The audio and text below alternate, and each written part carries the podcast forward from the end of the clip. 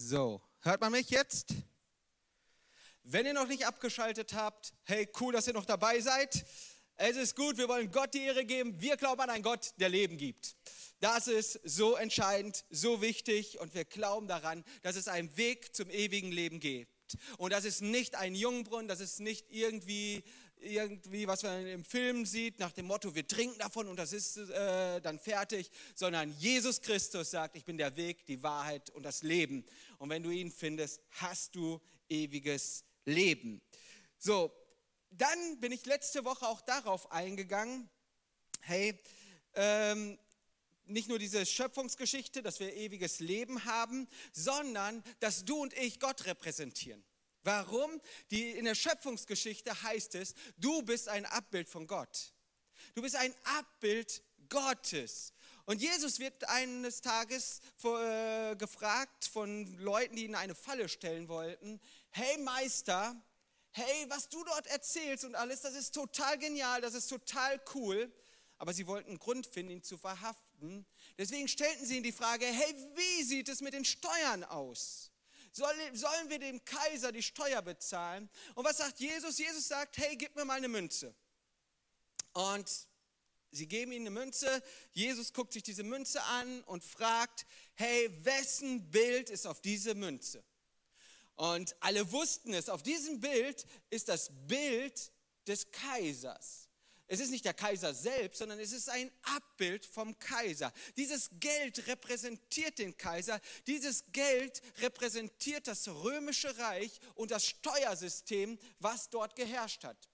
Und dann sagt Jesus, hey, genau, es repräsentiert dieses weltliche System, es repräsentiert das Wirtschaftssystem Roms, es repräsentiert das Steuersystem hier und dessen Bild hier drauf ist Gebt dem Kaiser, was des Kaisers ist.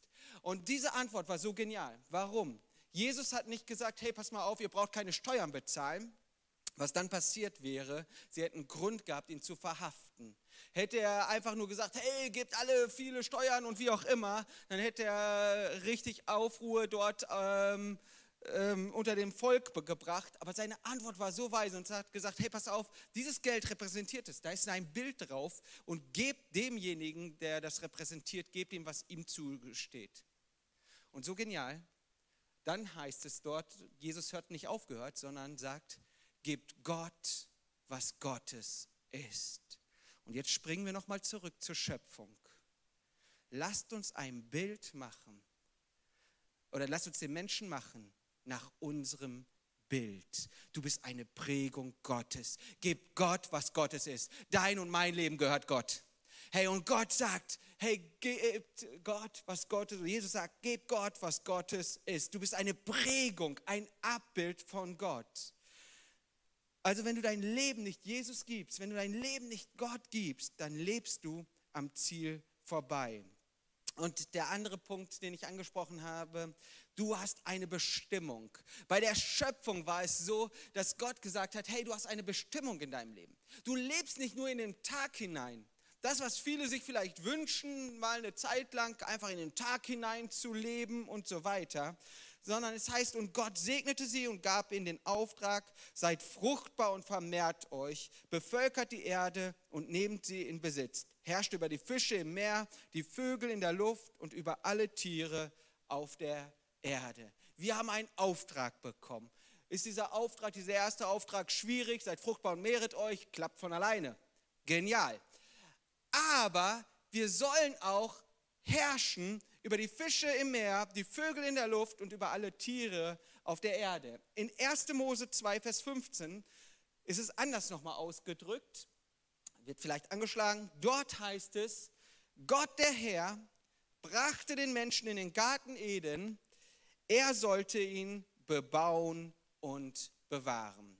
Das Problem, was wir heute oftmals haben, ist, dass wir ihn bebaut haben, aber nicht bewahrt haben hey, das wird sich bitterböse rächen, wir sehen es und wir erleben es, aber der Auftrag, den Gott uns gegeben hat, bebaue und bewahre. Und wir haben eine Bestimmung, dein Leben hat eine Bestimmung, dein Leben ist davon ausgezeichnet, dass du eine Bestimmung hast und nicht einfach dahin vegetierst und wartest, dass endlich alles vorbei ist. Die Bibel, finde ich so genial, wird bezeichnet oder ist das lebendige Wort. Wir sehen das lebendige Wort. Warum wird es das lebendige Wort genannt? Weil es Kraft und Autorität hat, mehr als jedes andere Buch auf dieser Welt. Egal, was du für ein Buch gelesen hast, nichts, kein Buch dieser Welt hat diese Kraft, die die Bibel hat. Hey, wir lesen es, dass der Geist Gottes, wenn wir es lesen, wenn wir danach fragen, hey Gott, was willst du? Hey, dass der Heilige Geist dieses Wort belebt in uns und dass er uns erinnert. Und manchmal gibt es Phasen. Manchmal gibt es Zeiten, ich weiß nicht, wie es dir geht, aber ich lese das Wort Gottes und im Moment sagt es mir nicht viel.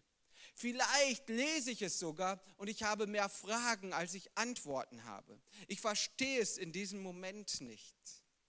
Aber trotzdem ist es so wichtig, es zu lesen und äh, aufzunehmen, weil es das lebendige Wort ist. Warum? Was in uns geschieht ist, es arbeitet in uns. Der Heilige Geist belebt es.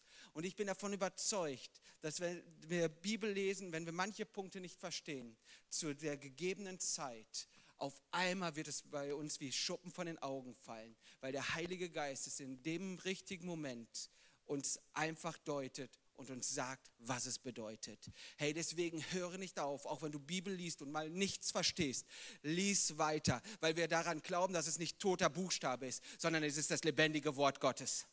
Gott selbst hat gesagt und hat seine Verheißung draufgelegt, dass das Wort Gottes nicht leer zurückkehren wird. Deswegen höre nicht auf zu lesen, auch wenn du nichts verstehst. Ich bin davon überzeugt, dass der Heilige Geist es in uns äh, in uns wachrütteln wird. In Hebräer 4, Vers 2, dort wird es bestätigt. Deswegen, unsere Predigten sind aus der Bibel. Manchmal nehme ich sehr, sehr viele Bibelverse und äh, lese sehr viele Bibelverse. Warum? Alles, was ich hier sage, ich kann Fehler machen. Aber das Wort Gottes hat keine Fehler. Hey, so wichtig zu verstehen. Und hier in Hebräer 4, Vers 12 steht, denn das Wort Gottes ist lebendig. Es ist kein totes Wort. Es ist kräftig und es ist schärfer als jedes zweischneidige Schwert und dringt durch, bis es schneidet Seele und Geist, auch Mark und Bein und ist ein Richter der Gedanken und Sinne des Herzens. Hey, so viele Dinge in meinem Leben die ich so gerne seelisch entscheiden würde. Hey, ich möchte sie seelisch entscheiden, weil ich das einfach toll finde oder weil ich irgendwelche Sachen gerne machen müsste, äh, möchte. Aber hier in diesem Wort heißt es, es scheidet Seele und Geist. Das Wort Gottes zeigt mir, ob das, was ich gerade möchte, seelischen Ursprung ist oder ob es geistlichen Ursprungs ist. Und ganz ehrlich, Deine Gefühle sind deine größten Betrüger. Deine Gefühle sind diejenigen, die dich in der Irre führen, aber der Geist Gottes niemals. Und es heißt, es scheidet Seele und Geist. Und deswegen ist es niemals deine und meine Aufgabe, das Wort Gottes zu beurteilen, sondern das Wort Gottes beurteilt uns, unser Leben. Es kommt und es beurteilt dich und es beurteilt mich. Und die Bibel ist so aktuell. Heute möchte ich mit uns einen Vers aus Epheser schauen. Und man könnte jetzt sagen, ja, über 2000 Jahre her oder 2000 Jahre her, wenn ich jetzt über Paulus lese, was hat das mit meinem Leben zu tun? Die Umstände sind doch ganz anders. Heutzutage benutzen wir Internet, haben das und jenes. Hey, die großen Probleme sind die gleichen geblieben. Die Menschen haben sich nicht so viel weiterentwickelt, dass wir ganz andere Probleme bekommen haben. Wir haben vielleicht Probleme dazu bekommen, aber die grundsätzlichen Probleme sind die gleichen, nämlich, hey, angenommen zu sein, Streitigkeiten, es ist Einsamkeit und so weiter. Und in Ephesus war eine, äh, eine Stadt mit einem großen Götterkult. Götter, die dort waren, eine reiche Hafenstadt. Und als Paulus dort von Jesus erzählte, hat er Anfeindung bekommen. Warum? Weil sie ein, dort in Ephesus einen riesen Tempel hatten. Und dieses Tempel wird als siebtes Weltwunder in der Antike so bezeichnet. Und dieser Tempel hatte dafür gesorgt, dass Tausende von Pilger kamen. Und diese Pilger haben natürlich dann auch, äh, dieser Tempel war für einen Götzen dort, und dieser, ähm, dieser Tempel hat dafür gesorgt, dass ganz viele Händler da waren, die Statuen verkauft haben von diesen Göttern, so Abbilder. Und diese, diese Händler waren natürlich stinkesauer. Eine neue Lehre, nämlich die Lehre über Jesus Christus. Und du brauchst keinen Götzen bei dir zu haben, sondern Jesus ist immer bei dir. Und sie waren so sauer und wollten ihn dort vernichten. Und wir sehen es, wenn wir hier sind, wenn wir über Jesus Christus äh, erzählen, wenn wir sagen, Jesus Christus, der Weg, die Wahrheit und das Leben. Hey, du kannst besser manchen Menschen von Steinen erzählen, was für Kraft die haben. Oder von irgendwelchen anderen Dingen. Egal was, aber Jesus Christus scheidet die Menschen. Und hier, ich finde es so gewaltig, Paulus in dieser Situation. Er weiß, was dort los ist sitzt im Gefängnis und er schreibt in Epheser einen Brief. Und ich möchte diesen wichtigen Vers mit uns heute Morgen lesen. Epheser 1, Vers 1. Paulus, Apostel Christi Jesu, durch den Willen Gottes an die Heiligen in Ephesus, äh, die an Jesus Christus glauben. Hey, ich möchte heute über diesen Vers reden. Diesen Brief schreibt Paulus wahrscheinlich im Jahr 61, vielleicht 62, als er in Gefangenschaft in Rom war. Paulus war in Gefangenschaft und bevor er in dieser Gefangenschaft war, lesen wir und wissen wir, er hatte viele körperliche Gebrechen. Er hatte einen Schiffsbruch miterlebt, er ähm, hat dort Not, Seenot erlitten, er hatte Krankheiten, er hatte Schmerzen, er war schon zweimal vorher im Gefängnis und er wurde verfolgt. Und ganz ehrlich, wenn jemand in, äh, einen Grund gehabt hätte zu zweifeln an Gott, dann Paulus. Paulus hat echt viel Leid, viel Elend äh, mitgemacht. Bevor er Christ wurde, hat er die Christen verfolgt. Also er hatte eine Gottesbegegnung erst nachdem Jesus im Himmel aufgefahren ist. Was bedeutet es? Paulus war kein Jünger Jesu, der mit ihm drei, vier Jahre rumgezogen ist, alle Zeichen und Wunder gesehen hat, sondern er hatte eine Begegnung mit Jesus, so wie du und ich. Er hatte nicht diese Begegnung und ist mit Jesus dort gewandert, sondern Paulus hat die gleichen Voraussetzungen wie du und ich. Er hat eine, er hat eine, ist eine Beziehung mit dem lebendigen Gott eingegangen, hat Jesus Christus in seinem Leben aufgenommen. Und er war nicht jahrelang vorher Jünger von ihm. Er hat nicht die Zeichen und Wunder alle so mitbekommen. Aber sein Leben hat sich auch nicht schlagartig ins Positive äh, gewechselt. Also nach dem Motto, werde Christ und alles wird gut. Hättest du das Paulus erzählt, der hätte dich ausgelacht. Warum? Sein Leiden fing dann erst richtig an. Vorher hatte er eine gute Stellung gehabt, alles war toll in seinem Leben und so weiter. Er war angesehen und geachtet und er hat jetzt Jesus aufgenommen. Auf einmal stand er auf der wir sind nicht abergläubisch und wir hoffen nicht, alle guten Dinge sind drei. Hey, wir sehen hier, Paulus hat, äh, hat sein Leben nicht schlagartig ins Positive verändern, äh, verändert, sondern er musste viel Leid, viel Elend durchmachen in seinem Leben. Und ich möchte dir einfach mal äh, oder dich einfach mal fragen: Glaubst du ehrlich, dass was du erlebst, was du durchmachst, dass es schlimmer ist als das, was Paulus durchgemacht hat? Also manchmal in meiner Situation, dann denke ich natürlich, so schlimm wie mir geht es keinem. Ich weiß nicht, ob du den Gedanken kennst, aber manchmal kommt zu dieser Gedanken, wenn die anderen wüssten, was ich durchmachen muss oder wie auch immer. Hey, wenn einer leiden musste für den Glauben an Jesus Christus, dann war es doch wohl Paulus. Paulus, der nicht nur durchmachen musste für Jesus Christus, sondern der auch mit körperlichen Krankheiten, Schwächen konfrontiert war, der Schiffbruch erlebt hat und so weiter. Hey, er hätte Grund gehabt zum Zweifeln. Aber er schreibt, ich bin ein Apostel von Jesus Christus durch den Willen Gottes. Und ich möchte dir heute zusprechen, das, was du gerade durchmachst, was du erlebst, ist noch lange nicht deine Bestimmung und schon erst recht nicht dein Erbe, was Gott dir gegeben hat. Gott hat ein wunderbares Erbe für dich vorgesehen, egal was du hier auf Erden auch durchmachen musst. Paulus sagt hier, wer bin ich schon? ich bin ein Gefangener, ich habe versagt in meinem Leben, ich habe körperliche Gebrechen, ich bin so alt geworden, mir tut alle Knochen tun mir weh und hier im Gefängnis habe ich auch kein vernünftiges Bett und was weiß ich. Nein. Paulus schreibt, ich weiß, wer ich bin. Ich bin ein Apostel von Jesus Christus und ich habe einen Ruf, ich habe eine Bestimmung in meinem Leben bekommen. Ich soll die Botschaft von Jesus Christus verkünden. Und ich möchte dich ermutigen, dass das, was du in deinem Leben siehst, dich niemals limitieren darf egal was gerade in deinem Leben passiert, hey, es soll dich nicht limitieren. Paulus hat alles durchgemacht, aber Paulus lässt sich nicht limitieren, sondern er sagt, ich bin nicht das, was ich gerade durchmache, ich bin nicht jetzt hier dieser Gefangene und wie auch immer, sondern ich bin ein Gefangener von Jesus Christus. Ich bin ein Apostel, der berufen ist von Jesus Christus, von Gott selbst. Hey, Gott hat eine Berufung in deinem Leben hineingesetzt. Ich möchte mit uns lesen 2. Korinther 7, bis 16, ein längerer Textabschnitt.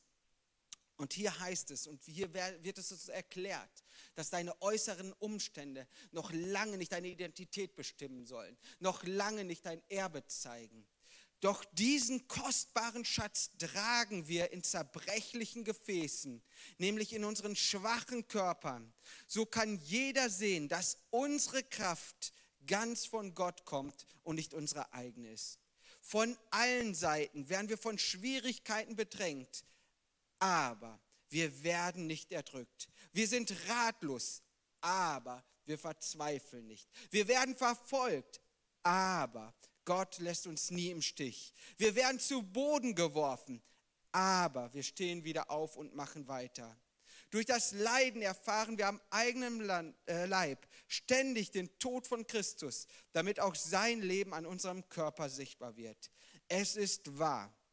Weil wir Jesus dienen, leben wir in ständiger Todesgefahr, damit sein Leben an unserem sterblichen Körper sichtbar wird. So leben wir im Angesicht des Todes und das hat euch das Leben gebracht. Dennoch hören wir nicht auf zu predigen, weil wir denselben Glauben haben wie der Psalmist, der sagte, ich glaube an Gott, deshalb rede ich. Wir wissen, dass derselbe Gott, der Jesus unseren Herrn auferweckt hat, auch uns mit Jesus auferwecken wird und uns zusammen mit euch vor sich hintreten lassen wird.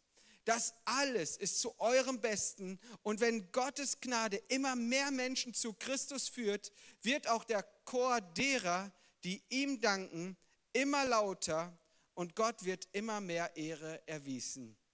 Deshalb geben wir nie auf. Unser Körper mag sterben, doch unser Geist wird jeden Tag erneuert.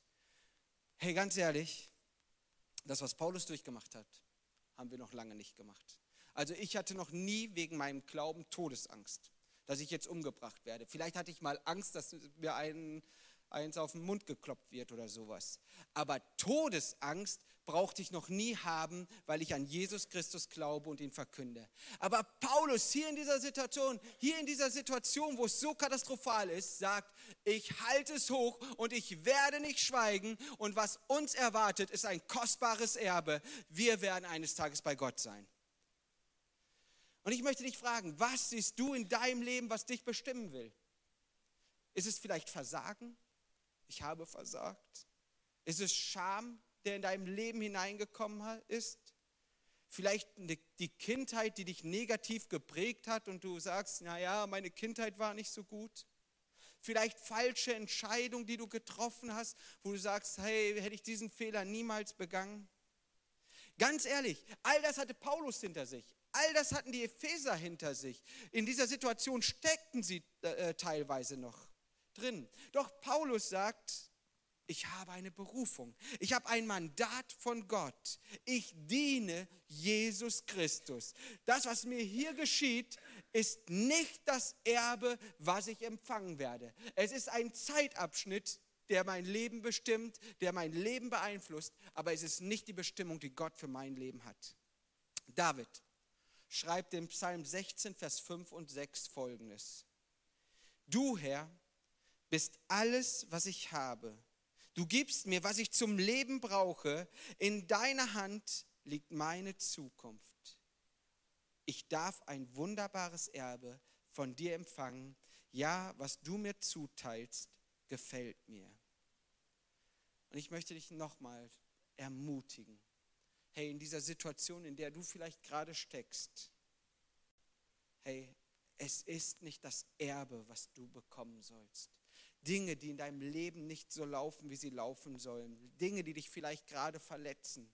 Dinge, die versuchen, dich unterzudrücken, die dich versuchen, fertig zu machen, die versuchen, dich in die Knie zu zwingen. Mein Wunsch ist es, dass du heute deinen Kopf aufhebst und daran glaubst, was wir jetzt gerade hier im Psalm 16 gelesen haben. Du, Herr, bist alles, was ich habe. Du gibst mir, was ich zum Leben brauche. In deiner Hand liegt meine Zukunft. Ich darf auf ein wunderbares Erbe blicken und von dir empfangen. Ja, was du mir zuteilst, gefällt mir. Hey, das ist das, was unsere Stimmung hebt. Das ist das, was es bedeutet, ein Leben im Überfluss zu haben. Selbst wenn ich am Boden bin, ich habe eine Hoffnung, ich habe eine Zukunft und ich weiß, dass Gott es mit mir gut meint. Ich weiß, dass Gott wunderbare Pläne für mich und für mein Leben hat. Dass ich weiß, selbst wenn ich hier ähm, leide, wenn ich hier sogar durch dieses Leid umkomme, das Erbe, was ich empfangen werde, wird all das entschädigen. Und es ist größer und es ist besser, als ich es mir jemals vorstellen kann. Paulus, Spoiler. Paulus ist schätzungsweise zwei Jahre nach diesem Brief als Märtyrer gestorben. Aber selbst wenn Paulus gewusst hätte, mein Leben wird in zwei Jahren vorbei sein und ich werde als Märtyrer sterben, bin ich davon überzeugt, dass er diesen Psalm vollkommen unterschrieben hätte. Du Herr bist alles, was ich habe. Du gibst mir, was ich zum Leben brauche. In deiner Hand liegt meine Zukunft. Ich darf auf ein wunderbares Erbe von dir empfangen und blicken. Ja, was du mir zuteilst, gefällt mir. Ganz ehrlich, ich kann mir Paulus vorstellen.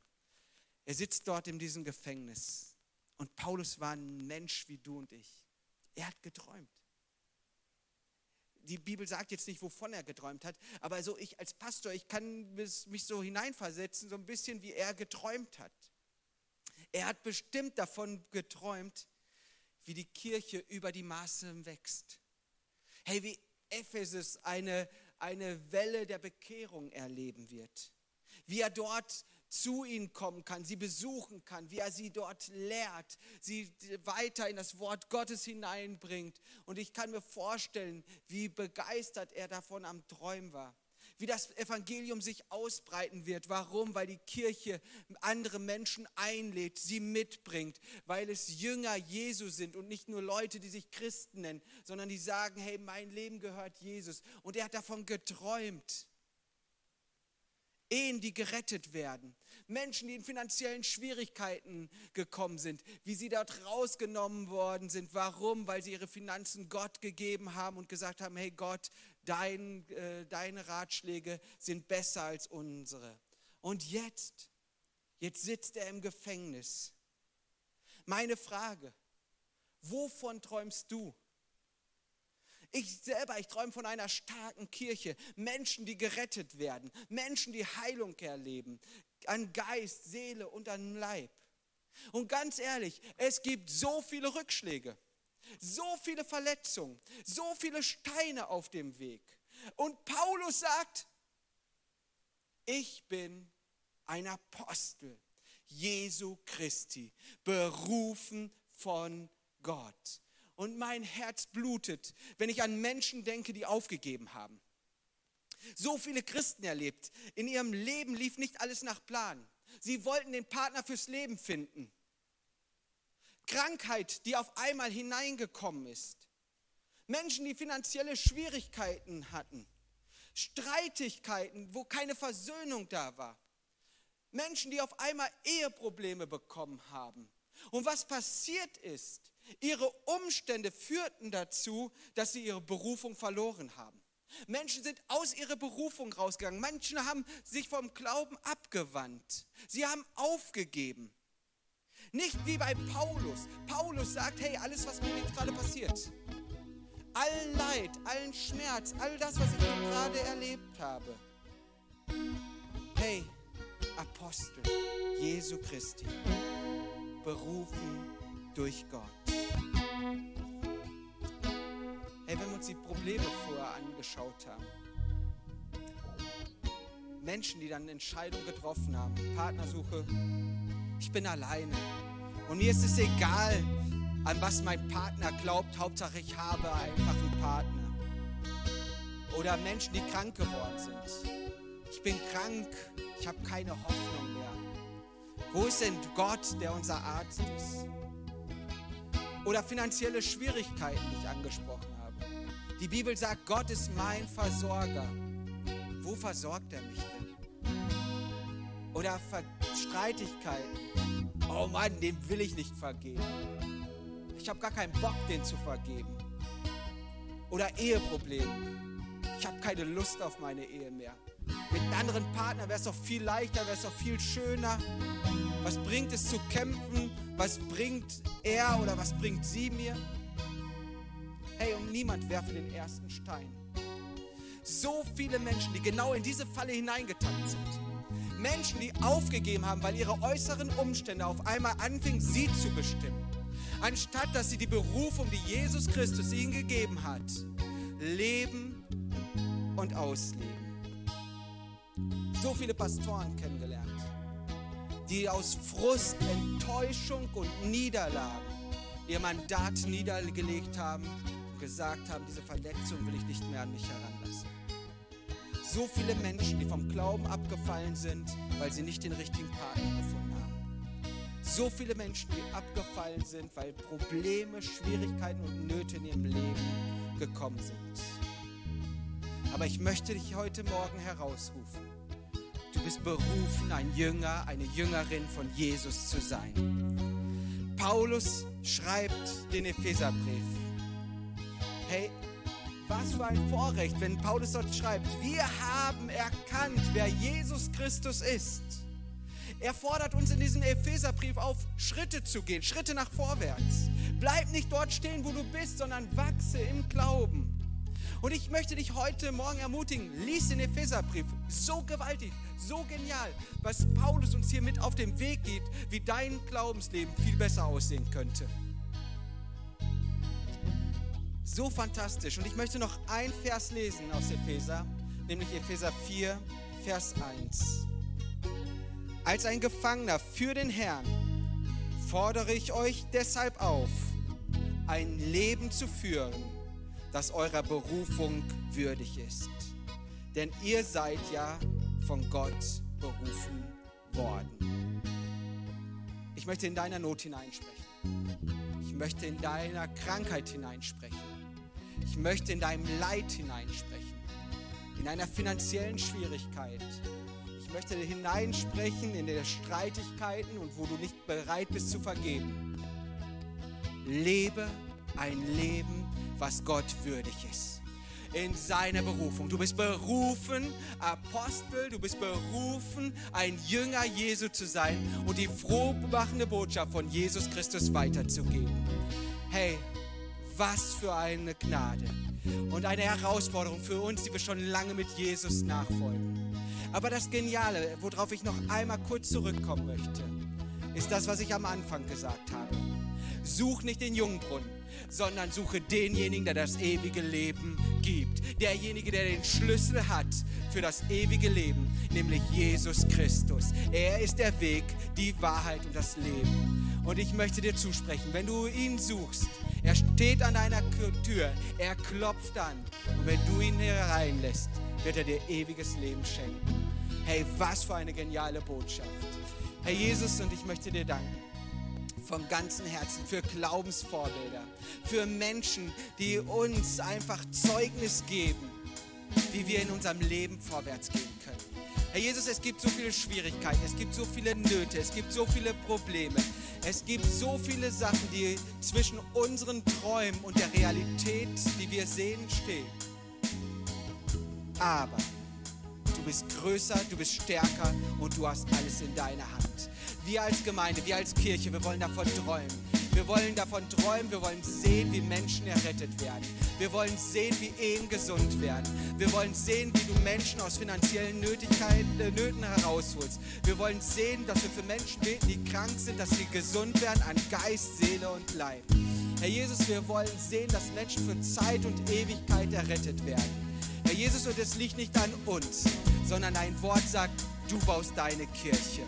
Und wir sehen, Paulus zwei Jahre später ist als Märtyrer gestorben. Herr Jesus, wir wissen nicht, wie unser Leben weitergeht. Aber wir glauben an dich, an das, was du sagst, dass ein wunderbares Erbe vor uns liegt. Herr Jesus, habe Dank für diese Zusage und habe Dank für diese Zusage, dass du deine Kirche bauen wirst. Amen.